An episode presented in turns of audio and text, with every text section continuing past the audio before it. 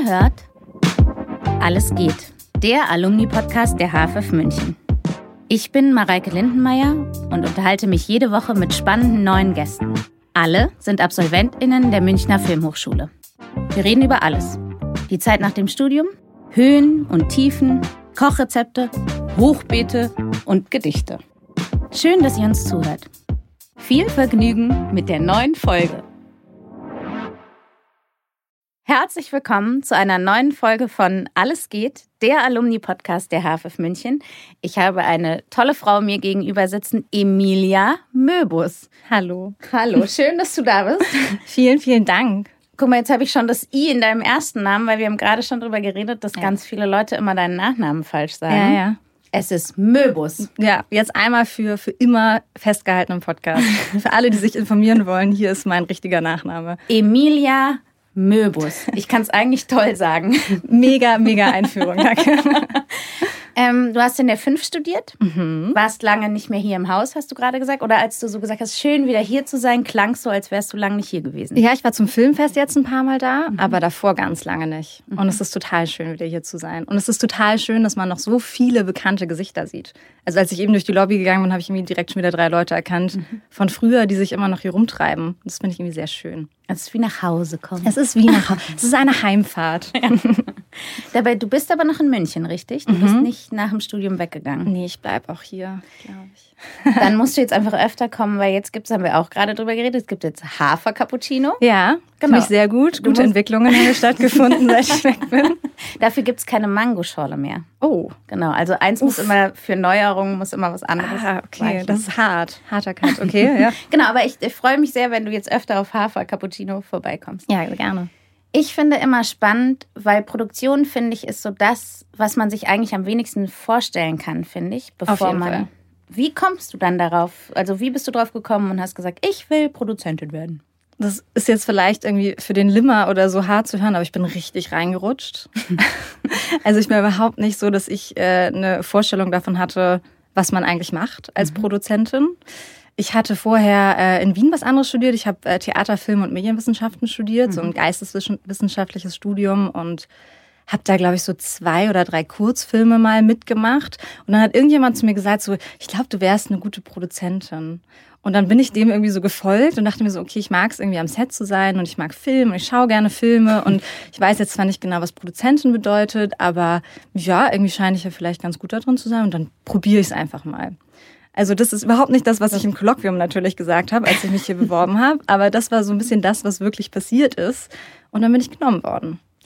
Und lustig daran ist, dass es im Ende bist du gar keine Produzentin, sondern Nee. machst Regie, richtig? Ja. Also, Ja, ich da bin hast dann du auch so reingerutscht aus Versehen, dass du gesagt hast, das klingt nett.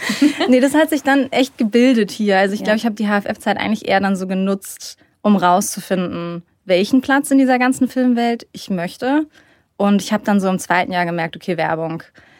Werbung finde ich richtig cool. Werbung macht mir richtig Spaß und ähm, vor allem so das Konzipieren von Werbung und das Schreiben davon und dann auch die Umsetzung. Und dann hat sich daraus Werberegie ergeben. Und es ist immer klarer geworden, dass Produktion vielleicht nicht das Richtige für mich ist. Aber das mit der Werbung, ich finde, das ist toll, weil du dich so offen dazu bekennst, sozusagen, weil ganz oft ist Werbung ja so, wird so ein bisschen ja. in die in die Ecke in geschoben. die Ecke geschoben, ne? Und es gibt wenig Leute. Henning Patzner hat sich auch so, hat so gesagt, ich und Werbung und es war von Ja? Anfang an klar. Genau. Okay, ja. Ähm, warum Werbung? Was macht dir, was magst du daran besonders gerne? Ähm, ich finde es richtig toll, dass man so viel ausprobieren kann. Also ich hatte mal ein Jahr, da habe ich ähm, mit ein Projekt mit Tieren gedreht, ein Projekt total dokumentarisch mit Kindern, ein komplettes VFX-Projekt ohne Darsteller und dann noch irgendwie so was, was szenisches, Comedy-mäßiges. Und dachte am Ende des Jahres, boah krass, ich habe so unterschiedliche Erfahrungen gemacht und in so kurzer Zeit so viel gelernt. Und das finde ich ganz toll an Werbung. Dass du nicht zwei Jahre an einem Projekt sitzt, ähm, sondern dass du in kürzester Zeit total viel lernen kannst in unterschiedlichen Bereichen. Und sonst, ja, ich finde irgendwie, ich mag dieses Kurzformat sehr gerne. Ich habe das Gefühl, es ist sehr viel freier. Man macht sich manchmal sehr viel weniger Gedanken darüber, ob jetzt was vielleicht funktioniert oder dramaturgisch super ausgefallen ist oder wie auch immer, sondern man macht einfach. Man kommt viel schneller ins Machen. Das mag ich, ja, mag ich sehr, sehr gerne dran. Ich bin richtig werbebegeistert, glaube ich, könnte man sagen. Ich finde es richtig toll. Aber das ist ja auch richtig, ich kann es total gut verstehen, dass man diese kurzen, dass man eben nicht so lange da sitzt und ewig lang wartet, dass jemand sagt, jetzt darfst du mal eine erste Drehbuchfassung schreiben, dann ja. wartest du noch ein Jahr, dann darfst du vielleicht mal einen Probedreh oder ein Casting machen und so, sondern. Ja, und wenn es nichts ist, dann ist es eine Sache von vier oder fünf in einem Jahr und dann war es nichts. Mhm. Und dann ist es auch halb so schlimm. Aber spannend finde ich, weil ich hatte das Gefühl, und ich kenne jetzt bestimmt nicht alles, was du gemacht hast, mhm. aber auch dafür, dass du ja jetzt noch nicht 30 Jahre in der Branche bist, ist mhm. es so, dass du trotzdem schon so eine ganz eigene Handschrift oder einen eigenen Stil dir ausgesucht hast, den du machen möchtest, oder? Ja. Nein, du darfst ähm, immer Nein sagen. Ja, ich glaube, es ist, ich glaube, es ist super wichtig, da ganz ehrlich zu sein, weil man wird in der Werbung irre schnell in eine Schublade gesteckt. Ich glaube, es geht viel, viel schneller als im Spielfilm oder Dokumentarfilm, dass du ein oder zwei Projekte machst und dass die mhm. Leute dann denken, ah, das ist dann einfach das, was du immer machst, oder? Also du drehst irgendwie einmal mit Tieren oder zweimal mit Tieren, dann bist du halt die Tierregisseurin oder der Tierregisseur. Oh. Ähm, das passiert sehr, sehr schnell. Aber dann eher an die Inhalte, also an die Produkte gebunden oder auch an die Machart, an die Herangehensweise oder beides? Beides. Beides. Beides. Du bist die dokumentarische Tierregisseurin. Nein, Nein. Nicht, aber dass man sozusagen, dass ich nur verstehe, das genau. Prinzip, dass man so schnell. Genau. Also man, der Stil, den man, mit dem man arbeitet, der wird auch sehr schnell einem so auf die Fahne geschrieben, als okay. Also ich kann das, glaube ich, auch total offen sagen. Ich mache viel mit Kindern. Ja. Ich drehe ganz viel Kinderfilme. Und ähm, ich drehe auf eine sehr authentische, obwohl das auch so ein Werbeschlagwort ist, Authentizität, aber ich auf, auf eine sehr authentische, dokumentarische, ähm, emotionale Art und Weise. Ich glaube, das sind so Sachen, wenn man sich meine Sachen anschaut, dann sagt man, okay, ja, das ist so Emilia. Und das finde ich auch tendenziell einen total schönen Stil und ich mag das auch sehr, sehr gerne. Ähm, was schade daran ist, ist, dass man einfach auch oft nur noch solche Sachen angeboten bekommt. Und dass es dann schwer ist, sich so ein bisschen aus der Nische mhm. rauszumanövrieren, weil wenn du so nach drei Jahren dann so 15 Kinderwerbefilme gedreht hast, so schön es ist, hast du vielleicht auch mal Lust auf was anderes. Und das ist dann schwierig. Aber stand da nicht auch was mit Champions League in deiner Vita? Mhm. Weil dann müssen wir einfach einen Werbeaufruf machen oder an heroische Fußballfilme in uh. groß geleuchteten Stadien. Das ist vielleicht im Gegensatz zu das Autowerbung. Auto habe ich mir, äh, drehe ich jetzt bald. Ah. Also keine, äh, das ist ein eigenes Projekt.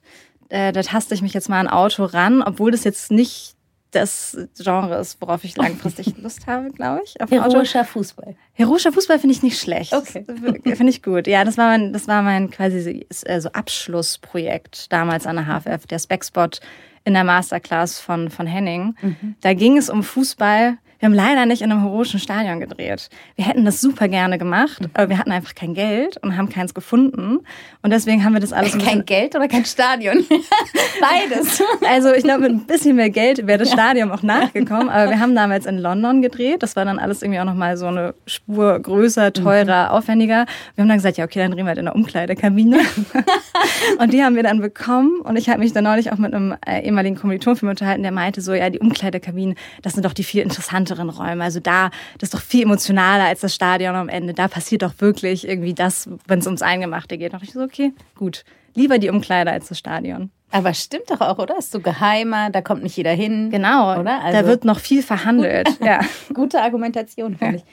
Was mich an Werbung erstaunt, ich habe von Werbung wirklich relativ wenig Ahnung. Mhm. Und ähm, ich hatte nur das Gefühl, als ich es jetzt mal miterlebt habe, es gibt unglaublich viele Leute, die man irgendwie einordnen können muss. Man muss so wissen, dass die Produktion, das ist irgendwie der Kunde und das ist nochmal die Agentur zwischen dem Kunden und dem. Das finde ich irre. Ja. Hast du das hier gelernt alles oder hast du es auch draußen dann? Nein, ich habe das hier nicht gelernt. Mhm. Ähm, man wird so ein bisschen darauf vorbereitet. Man hat in dieser Masterclass ja so ganz viele verschiedene Leute aus der Branche, die versuchen, einen so ein bisschen darauf vorzubereiten, was dann kommt. Aber ich würde sagen, keiner, der aus der HFF kommt und das erste Mal an einem richtigen Werbeset steht, ist darauf vorbereitet oder kann darauf wirklich vorbereitet sein, weil das wirklich eine ganz andere Welt ist. Mhm. Und es sind boah, im schlimmsten Fall sind von Kundenseite acht Leute dabei, von der Agentur auch nochmal zehn und die Produktion ist vielleicht auch nochmal irgendwie sechs, sieben Mann stark oder Frau stark.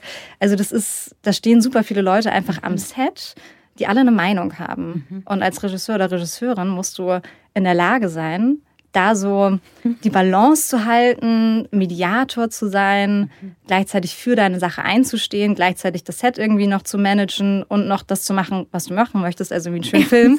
ähm, das ist richtig anspruchsvoll. Das finde ich auch bis heute das Anspruchsvollste eigentlich an der Werbung, so in diesem Dschungel von Menschen zurechtzukommen. Ja, und zu verstehen, wer darf letztendlich wirklich entscheiden. Also ich meine, das mhm. weiß man natürlich irgendwann, aber das fand ich so erstaunlich. Wer hat da jetzt letztendlich das letzte Wort, das Wort. so, ne? Mhm. Und kann sagen, nee, jetzt ist hier Stopp oder hier machen wir weiter. Das fand ich sehr erstaunlich. Ja, und noch schwieriger ist, wenn die Leute sich selbst gar nicht so sicher sind, wer nicht das letzte Wort hat, weil das auch noch am Set verhandelt wird. Also, so ganz generell kann man schon sagen, der Kunde hat, oder die Kundin hat das letzte Wort. Mhm. Also, weil die bezahlen den Spot. Mhm. Das heißt, die können schon auch sagen, was sie gerne hätten. Und ähm, dann gibt's aber auch Agenturen, die sich ähm, natürlich dann als nicht nur als Berater, sondern auch als Entscheider oder Entscheiderin verstehen. Und dann wird zwischen denen manchmal noch verhandelt im Prozess, wer mhm. hier eigentlich das letzte Wort hat. Ähm, und da muss man, glaube ich, echt feinfühlige Sensoren haben, um da auch niemandem auf die Füße zu treten und auch noch hinter seiner eigenen Arbeit zu stehen. Eben, also ich finde dann auch dem eingerecht zu werden, aber auch selber nicht unterzugehen, ne? Und jetzt nicht nur sich so zu ducken mhm. und zu denken, Hauptsache ich komme durch, sondern auch zu sagen, ja. hier stehe ich und mache. Wie ist es, wie funktioniert es? Wer fragt dich an? Fragt dich eine Produktionsfirma an, die schon, oder ist auch das ganz unterschiedlich? Ähm, das ist ganz unterschiedlich und es ist ein super äh, langkettiger Prozess. Also ich habe eine Agentur mhm. und ähm, Produktionsfirmen kommen zu meiner Agentur und mhm. sagen, hey, wir haben hier einen Film mhm. und wir würden die EMEA gerne dafür anfragen. Und das können irre unterschiedliche Produktionsfirmen sein. Das sind meistens Leute, mit denen ich noch nie vorher gearbeitet habe. Ah. Das heißt, es ist auch jedes Mal, also natürlich gibt es Produktionsfirmen, die einem irgendwie loyal sind und die immer wieder anklopfen. Aber manchmal weißt du gar nicht, mit wem du dann da in einem Produktionsprozess hängst für die mhm. nächsten zwei Monate. Und auch das kann sehr toll sein, aber das kann auch manchmal nicht so gut funktionieren. So wie wenn man Leute kennenlernt auf der Straße. Also entweder man versteht sich oder nicht. Und ist aber auch eine schöne Sache, wie schnell man mit neuen Menschen in Kontakt kommt, mhm. wie schnell man neue Leute kennenlernt überall. Ist ja auch eine Gabe, dass man das lernt, immer neu einzusteigen und neu. Mhm. Aber arbeitest du viel mit ähm, Kommilitoninnen von hier? Also begegnest du, ja? Ja, ja, sehr, sehr gerne. Also ich ähm, fast alle DOPs, die ich jetzt auf den Projekten hatte, mhm. ich glaube, alle waren von der HFF. Mhm ähm, weil ich das total schön finde, zusammenzuwachsen. Mhm. Und in der Werbung ist es total leicht, nicht mehr mit Kommilitonen zu arbeiten, mhm. weil auch oft es so ist, dass du auf einem Projekt bist und dann wird gefragt, ja, mit welchem DOP oder mit welcher DOP möchtest du denn da arbeiten? Und dann ist man so, ach, es gibt ja so viele tolle, mhm. große Namen und es wäre so leicht auch zu sagen, so der oder die, mit dem wollte ich immer schon mal arbeiten und das sollte man auch unbedingt mal machen. Aber ich finde das total schön mit den Leuten, mit denen ich hier studiert habe, auch weiterzuwachsen. Mhm.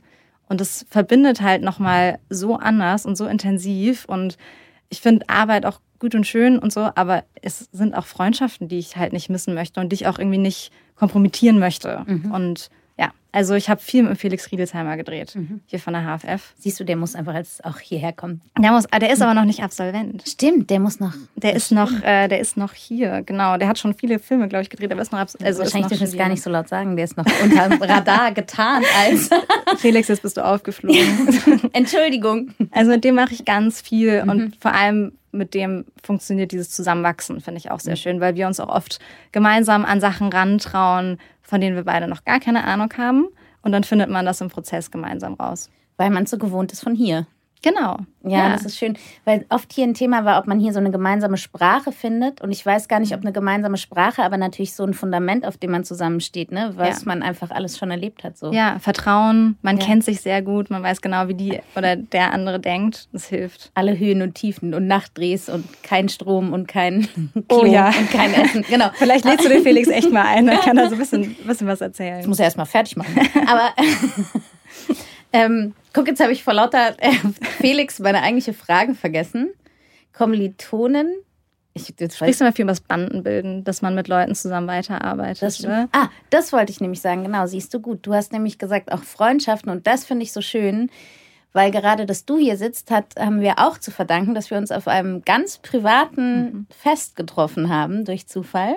Auf einem Fest haben wir uns getroffen. Also, dass wir jetzt, wir kennen uns von was anderem. Wir kennen uns wir, privat. Genau, vorher, genau. Und wir haben uns jetzt für den Podcast verabredet auf einem privaten Geburtstag. Das hatte stimmt. gar nichts mit Beruf zu tun. Das stimmt. Und das finde ich auch ganz schön, dass das nämlich eben auch HFF ist und gar nicht immer nur ja. die Branche. Ein riesiger Teil der HFF ist privat und Freundschaften und das ist auch das Schönste, finde ich, was man mitnehmen kann aus dieser Zeit. Das Private. Mhm. Mhm. Also ich weiß noch, dass meine Mutter immer gesagt hat, so die Studienzeit, die ist so die intensivste und tollste Zeit deines Lebens. Und ich hatte ja dieses äh, erste geisteswissenschaftliche Studium gemacht, das war echt nix. Also echt sagen, Griff ins, ins Klo und auch so hatte ich jetzt nicht das Gefühl, dass es so eine intensive Zeit war. Und dann kam ich hierher und es war wirklich ein viereinhalb Jahre Tsunami, Wirbelsturm, was auch immer, wie man das nennen möchte, von so Emotionen und von Freundschaften und mhm alles war so intensiv und ich glaube, deswegen sind die Freundschaften, die man hier schließt, auch welche, die für immer bleiben.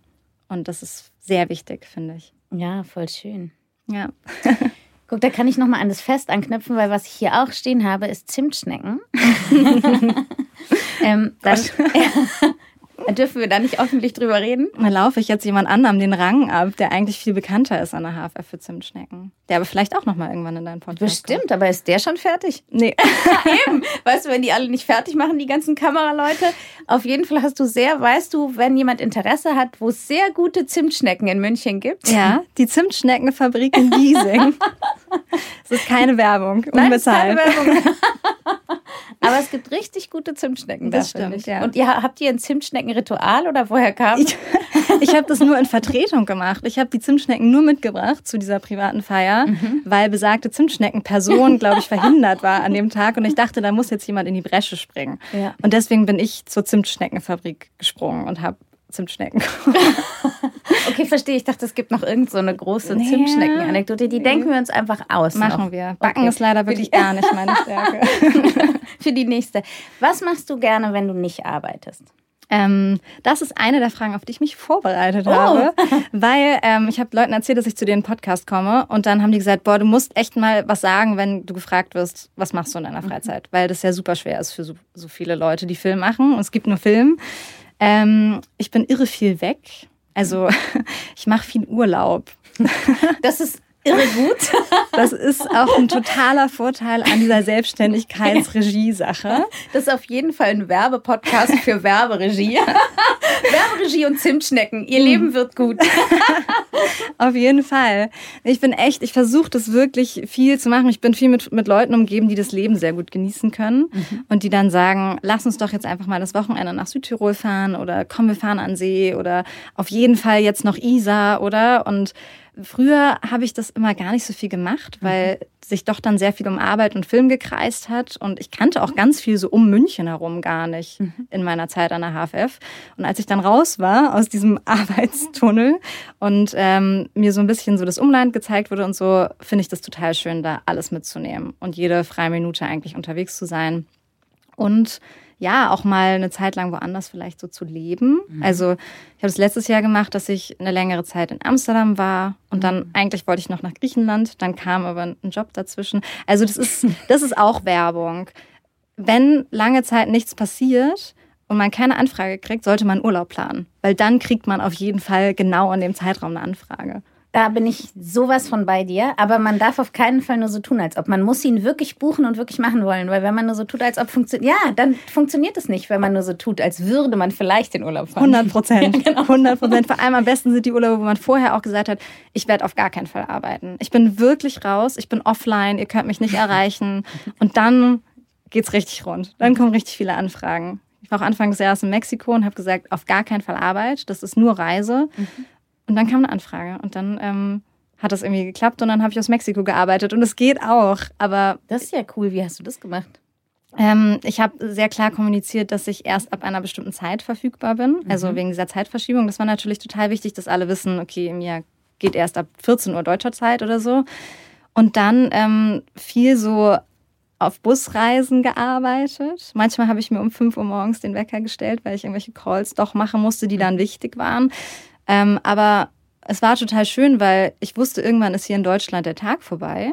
Ich kriege keine E-Mails ja. mehr und ich kann an den Strand gehen und irgendwie im Meer schwimmen und ich, niemand wird mich mehr anrufen. Das war, hat dann gut funktioniert. Das in der Vorbereitung, aber hast du gedreht auch aus Mexiko? Nee, nee, nee okay. das war, ich bin zurückgekommen und dann direkt ein paar Tage Okay. später war dann der Dreh. Das hätte ich jetzt richtig ähm, fortgeschritten gefunden, so aus Mexiko über Es gibt's. Zoom. Ja, klar. Voll. Aber- also während Corona haben irgendwie, glaube ich, super viele Regisseure und Regisseurinnen in der Werbung remote Mhm. Regie geführt. Ja. Ich Gott sei Dank nie. Da hätte ich echt Respekt vor. Oder ist es dann doch besser, da zu sein und alles zu sehen? Einfach.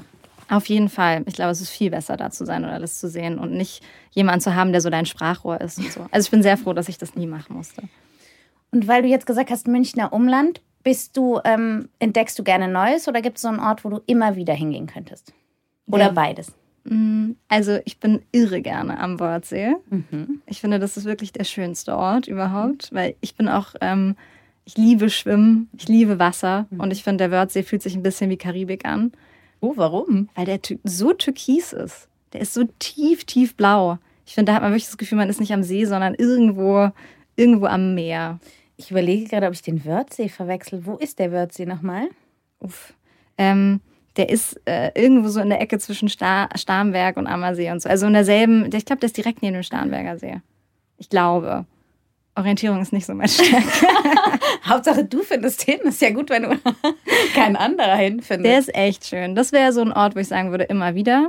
Und dann gibt es eben in Südtirol einen Hof, auf dem ich schon ganz oft war, den ich hier auf gar keinen Fall verraten werde. ja, sollst du auch nicht. ähm, aber der ganz, ganz toll ist und wo man super runterkommt. Und da bin ich so oft. Aber oft. ist das eher so ein Wellnesshof oder eher so ein Bauernhof? Eher so ein Bauernhof. Und melkst du dann Ziegen? Nein, das Nee, nicht. obwohl ich die Vorstellung irre romantisch finde, dass ich mal so ein Lämpchen mit so einer Flasche Milch füttere. nee, auf gar keinen Fall. Ähm, das ist. Das ist eigentlich eher so, ja, so Bauernhof slash Gastronomie, würde ich sagen. Das ist total süß, das ist gar nicht schick oder so. Da hängen in den Zimmern auch so Bilder von Katzen und die Bilder sind so aus Puzzleteilen zusammengesetzt. Also so ist irre stilvoll alles. Oder gestickt. So Seemänner gestickt. Genau, Gibt es, ja, genau. genau Ich kann so. mir das genau vorstellen. Das gibt's auf jeden Fall Ja. da auch. ähm, und die haben ganz tolles Essen und einen ganz tollen Blick. Und vielleicht, wenn jemand das wissen will, kann er mich privat fragen. Und dann eruiere ich, wie vielen Leuten ich erzähle, wo dieser Hof ist. Mal schauen. Und gibt es, ähm, wenn du dort bist, machst du einfach nichts wirklich. Dann hängst du da so rum und liest Bücher und Ja. schaust in die Berge und Ja. das ist echt toll. Lesen, auch ein bisschen spazieren. Ich würde es jetzt nicht wandern nennen, aber spazieren schon auch so ein bisschen. Äh, einfach in der Sonne liegen und nichts machen und essen. Großartig. Klingt hervorragend. Ja. Und wenn du diese wiederkehrenden, hast du zum Beispiel einen Film, den du immer wieder guckst? Sowas wie jede Weihnachten guckst du Mhm. vielleicht tatsächlich Liebe oder so, oder? Ich habe wirklich einen Film, den ich glaube ich schon acht oder zehn Mal gesehen habe. Und der ähm, heißt Beginners. Das ist von Mike Mills. Den, Ah, also, das ist der Regisseur, der Come On, Come On gemacht hat, war, glaube ich, sein letzter Film. Und äh, Beginners ist ein früherer Film von ihm und ich finde den so schön, weil es um einen ähm, alten Mann geht, ich glaube, der ist Mitte 80, der sich nochmal outet. Und um die Beziehung zu seinem Sohn. Und wie der Titel auch sagt, erzählt der Film, dass man immer wieder neu anfangen kann. Was ich sehr, sehr schön finde, egal wie alt man ist. Und den Film habe ich schon sehr oft gesehen, ja. Und hast du den auf DVD? Bist du dann richtig zu Hause und guckst so? Nee. Ich habe ihn verliehen. Ich weiß gar nicht, wer ihn jetzt gerade hat. Ich hatte ihn auf DVD. Also siehst du es auch ein guter Zeitpunkt zu sagen, bitte gib den Film an Emilia zurück? Genau. Und ich möchte ihn immer Leuten zeigen. Ich glaube, das ist das Ding, weil den kennen nicht so viele Leute. Und ich gucke den auch selber immer wieder gerne. Ich glaube, jetzt ist langsam auch mal gut. Aber ähm, ich wollte ihn immer wieder neuen Leuten zeigen. Und deswegen habe ich ihn immer wieder gesehen. Weil ich dachte, es kann doch nicht sein, dass du diesen schönen Film, dass dir das entgangen ist bis jetzt in deinem Leben. Wie hast du ihn entdeckt? Durch Zufall? Selber? Ähm, der lief im Kino, als ich Abi gemacht habe. Und es war eine total schöne Situation, weil ich war 18 und ich war mit meinen drei besten Freundinnen im Kino. Und es war so eine ganz komische Nach-Abi, was passiert jetzt im Leben Zeit. Und es war so ein Sommertag und dann sind wir ins Kino gegangen und wir waren, glaube ich, alle so mit unserem eigenen mit unserer eigenen Sache so beschäftigt in dem Moment. Jeder hatte so ein Thema. Und trotzdem hat dieser Film uns alle so berührt. Ich weiß das noch ganz genau, dass wir, glaube ich, bis zur U-Bahn danach eigentlich gar nicht so richtig gesprochen haben, weil jeder noch so drin war.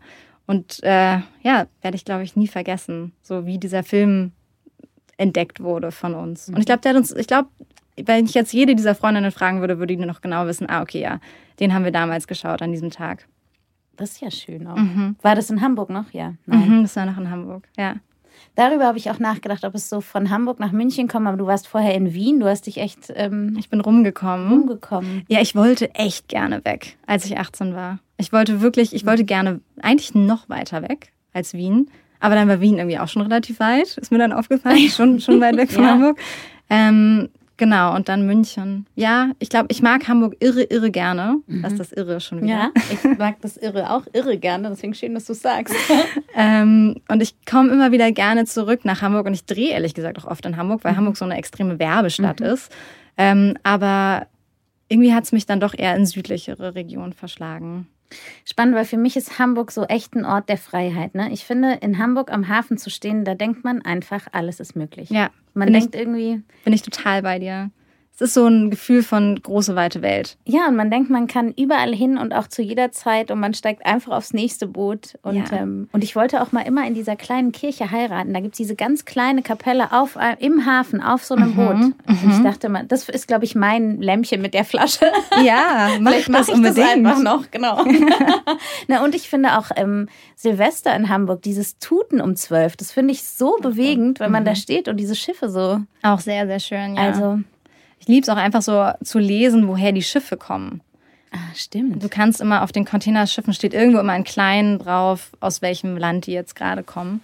Und das mag ich auch total gerne. Mein Vater wohnt mit, also jetzt noch, äh, mit einem tollen Blick direkt auf die Elbe und da einfach so zu sitzen, Kaffee zu trinken und so zu gucken, welche Containerschiffe da vorbeifahren, ist was sehr, sehr Schönes. Hat was Meditatives. Ja, ne? Und die Welt kommt so zu einem. Kann ich mir ist echt. Ähm, Immer nach Hamburg muss ich irgendwann auch noch ziehen. ich mache auch immer Hafenrundfahrt, wenn ich da bin. Aber jetzt war ich so lange nicht mehr da, aber es ist jetzt echt ein Touri-Ding geworden. Ne? Aber das ist ja so schön daran. So wenn wirklich die Leute dann in ihrem derben Norddeutsch irgendwie einem so Fischbrötchen anbieten zum Beispiel oder irgendwie zum tausendsten Mal so sagen, dass der Hamburger Hafen ein Tidehafen ist. Und ich liebe das. Ich finde das total toll. Also auch wenn ich Besuch bekomme, finde ich, ist eine Hafenrundfahrt immer ein ein absolutes Muss, Muss. oder? Eine Hafenrundfahrt mit Alsterwasser finde ich so das höchste der Gefühle. Auf jeden Fall, ja. Dann habe ich mich noch, ich weiß gar nicht warum, aber ich habe lustigerweise so viele romantische Fragen an dich aufgeschrieben, weil ich mich ähm, gefragt habe, ob du dich an den, ob du dich an eine Filmfigur erinnerst aus deiner Kindheit, die du gern gewesen wärst. Uff. Ich kann dir ein Beispiel sagen. Mhm. Ich wollte unbedingt die kindliche Kaiserin sein oder dann später die große Schwester bei Alf. Oh, wow. Super präzise. Ähm, ich glaube, dass ich, es fällt mir irgendwie als erstes Madita ein. Mhm. Also ich habe echt diese äh, Lindgren-Filme total viel geschaut und Madita fand ich immer toll, weil die so, ich mochte die so gerne, weil die so rebellisch war. Ich weiß, es gab so eine Szene mal in einem Film, da hat sie sich geprügelt auf dem Schulhof mit einem anderen Mädchen. Und ich glaube, vielleicht dachte, also das wäre jetzt auch nicht mehr so okay, aber ähm, ich dachte vielleicht so, das ist so, ja, das ist so eine kleine Rebellin. Das finde ich irgendwie toll. Also Madita fällt mir jetzt gerade spontan ein. Aber ich glaube, sonst nicht so richtig. Aber Nee. ist ja genau sowas Ja. eigentlich. Ich habe gar nicht diese Lindgren-Verfilmung. Ich kenne wirklich nur Pippi Langstrumpf und alles andere nur als Buch oder Hörspiel. Aber es gibt von allen Filme. Das haben wir so viel geschaut. Es gibt Wir Kinder aus Bullabü. Ah, doch, Michel aus Lenneberger kenne ich natürlich noch. Gibt's auch noch, genau. Madita, Die kenne ich gar nicht. Ferien auf Saltkrokan. Hat Madita diese Frisur, die hier oben so zusammen ist und dann sind die Haare so offen? Das kann jetzt natürlich niemand sehen. So, ja, äh, ja, aber ich glaube schon. Ich kann nicht. uns beide. Ich glaube schon. Die hat so ganz Dieses- lange Haare im Film zumindest. Also, weil es gibt für mich, Madita ist immer, diese Madita-Frisur ist so hier vorne, okay, man macht So den Pony, klemmt man über der Stirn zusammen, alle anderen Haare hängen offen. einem schnittlauchmäßig hinten gerade Ich runter. schon, Jetzt ja. können sich's alle Ja, vorstellen. genau. Ich glaube schon, das ist die, ja. Ich Das war schon. nämlich, ich fand immer Affenschaukeln oder Madita-Frisur auch als Kind gut. Ich hatte immer so eine Palme auf dem Kopf. So eine. Ja. ja, aber so mit kürzeren Haaren, dass die, die Haare so in so Strähnen so nach oben wegstehen, wie so eine Palme. Und den dicken Haargummis, die noch so, die jetzt wieder modern werden, Mhm. mit so aus so Samt. Wir haben die Namen? Nee, diese. Scrunchy. Oh, scrunchy. okay, ich Ja. weiß was anderes, woran du dich vielleicht erinnerst, an eine Werbung aus deiner Kindheit. oh an- ja. Ja, Ja? Werbungen, es ist so krass, wie emotional Werbung so eingebrannt Mhm. ist in einen. Also ich erinnere mich total doll an die äh, Zott-Sahne-Joghurt-Werbung, mhm. weil die hatten so ein so ein Song, das ist jetzt total unangenehm, aber es war so vollgepackt mit tollen Sachen, die das Leben schöner machen, hinein ins Weekend Feeling. Und das erinnere ich so genau, diesen Song. Und es ist einfach nur eine Happy Family, glaube ich, die Joghurt ist, aber die ist hängen geblieben, die Werbung. Wenn du es jetzt so singst, erinnere ich mich auch haargenau. Das ist so Kirschjoghurt mit mhm. Schokostückchen eben. Ne? Mhm, genau. Ich habe den, glaube ich, auch noch nie in meinem Leben gegessen, aber ich bilde mir ein, dass man genau weiß, wie er schmeckt. Auf jeden Fall, ja. Die ist, die ist, die ist sehr präsent, noch die Werbung. Und fällt dir noch eine ein? Ähm. Wir haben zum Beispiel nämlich Bacardi Feeling im Schullandheim am Lagerfeuer gesungen. Ich kann so wenig singen, dass ich das jetzt auf keinen Fall singen kann, aber das, daran erinnere ich mich so genau, dass das irgendwie alle konnten ja. und das so am Lagerfeuer geschrubbelt wurde. Mm, also was ich, ich glaube, die läuft ehrlich gesagt immer noch und ich weiß nicht, ob es eine Kindheitwerbung ist, aber die finde ich irgendwie toll, weil die auch so was Norddeutsches hat. Das sind jetzt wirklich keine Glanzstücke der Werbegeschichte, die ich hier zitiere, ne? aber ähm, das ist die Jever-Werbung und das ist einfach so ein Mann, so ein ganz verwegener Typ, der so an der Nordsee entlang geht und so den Kragen so hochgeklappt hat und dann ist so wie das Land so das Jever. Mhm, stimmt. Friesisch herb. Mhm. Und die, und es passiert nichts. Der ist einfach nur in den Dünen und dann trinkt er ein Bier. Aber er sieht auch ziemlich gut aus, oder? Ja, ich glaube schon. Ich glaube, das, das, das ist der Deal bei Bierwerbung. Und irgendein attraktiver Mann, der so verwegen in die Gegend schaut und dann ist Bier trinkt. Ist heute noch so, meinst du? Mm. Das wäre doch interessant. Wie würdest du eine moderne Bierwerbung machen jetzt? Wow, jetzt, jetzt geht's richtig in die Tiefe. Oh Gott, wie ich jetzt eine machen Man, würde. Ja. Mm, vielleicht ohne Männer. Mhm. Vielleicht ist es mal schön, eine Bierwerbung zu sehen, wo Frauen, die richtig Lust auf Bier haben, Bier mhm. trinken es ist immer noch irgendwie, also in der Werbung ist es einfach noch sehr stark, dass so Gender-Klischees bedient mhm. werden. Und ich kenne, mir fällt jetzt spontan keine Werbung ein, mit Bier, die nicht sowas wie so Schöfferhofer Grapefruit oder so ist, sowas leichtes, sommerliches, feminin Zu gelesenes. Tag trinke ich ein kleine. ich fände es richtig gut, wenn einfach mal so eine, eine, eine, Frau einfach sich so eine Maß reinstellt in der Werbung. Aber das habe ich noch nicht gesehen. Alleine auch. so mein Feierabendbier und dann ist es so eine Masse, genau. die einfach weggezogen wird so eine bildschöne Frau mhm. mit so einer großen. Das finde ich mhm. auf jeden Fall eine gute Idee. Ja. Auch das ist eine, noch ein Aufruf in diesem Podcast. Noch einer. An die großen Brauereien Münchens. Ja, Wir haben das. gute Ideen für euch. Ja, kommt an die HFF. Da gibt es eh immer gute Ideen. Und gibt es eine Werbung, die du ähm, auch eine aktuelle, wo du sagst, die hätte ich gerne selber gemacht? Ja, also es gibt so viele tolle Werbungen, die auch eigentlich fast eher so kleine Kurzfilme sind. Mhm. Ähm, ganz viele super gute Werberegisseurinnen kommen aus Schweden. Ah. Das ist total interessant, ähm, weil der Werbemarkt da viel freier und kreativer ist als in Deutschland. Und da gibt es ganz tolle Werbungen für WhatsApp. Da gab es eine, die gemacht wurde. WhatsApp One heißt die Werbung. Ist eigentlich eine Liebesgeschichte. Und die ist aber einfach sehr, sehr schön, sehr, sehr schön gedreht. Und dann, was gibt's noch? Es gab jetzt eine IKEA-Werbung, die, die gemacht wurde. Also es, ja, es gibt einige, die ich, wo ich gesagt hätte, sehr gerne hätte ich die gemacht. Ich wollte gerade sagen, weil Ikea hat eigentlich auch immer so Werbung, die man, ist eigentlich lustig, dass du jetzt sagst, in Schweden gibt es tolle Regisseurinnen und mhm. Regisseure. Die hatten auch schon immer ganz gute Werbung. Ja, ich weiß nicht, was es ist mit Schweden. Also ich habe mal ein Interview gelesen und da hat ein Regisseur erzählt, dass einfach in Schweden die Agenturen den Kreativen vertrauen. Mhm. Und ich habe das Gefühl, dass das eine Sache ist, die leider so in der deutschen Werbebranche fehlt nämlich wirklich ein Vertrauen in die Leute. Also es wird alles sehr viel kontrolliert und es geht sehr viel um Sicherheit. Und in Schweden ist es anscheinend alles ein bisschen freier. Und dadurch entstehen ganz tolle, ganz tolle Werbungen mhm. da oben. Und bestimmt auch die vielen Wälder und Elche und Blaubeeren und Pilze und was. Ich glaube auch, dass die Schweden eine gute Work-Life-Balance haben. Glaube ich auch. Guck mal, wir haben schon das Tolle ist nämlich, unsere Stoppuhr, die sonst läuft, ist von Anfang an schon abgelaufen gewesen. Deswegen hatte ich keine Ahnung, wie lang wir sind. Aber ah. ich habe leider schon ein Zeichen gekriegt, was ich super krass finde, weil ich habe das Gefühl, wir haben lange nicht über alles geredet. Wow, das ging irre schnell vorbei. Oder? Ja, irre. Wir müssen an dieser Stelle jetzt einmal kurz Annabella grüßen, weil wir so oft ja. irre gesagt haben. Die Liebe kommt, Grüße, Annabella. Genau, die kommt einfach irgendwann auch. Ja. Hierher. Die abschließende Frage dieses Podcasts kennst du ja dann schon. Mhm, ich glaube schon. Die ist, genau, wenn man im Oktober hier antritt. Was würdest du sagen, macht auf jeden Fall, vergesst es, nehmt nicht so wichtig, bemüht euch um, versucht das. Mm, ich würde auf jeden Fall sagen, guckt nicht so viel nach links und rechts ich glaube, es ist super leicht, sich zu vergleichen in diesem Kontext mhm. beim Filmemachen und zu sehen, ah, der oder die macht ganz tolle Sachen und vielleicht sollte ich das auch so machen, sondern da echt eher auf seine Intuition zu vertrauen und zu gucken, was will man eigentlich wirklich selbst erzählen. Mhm.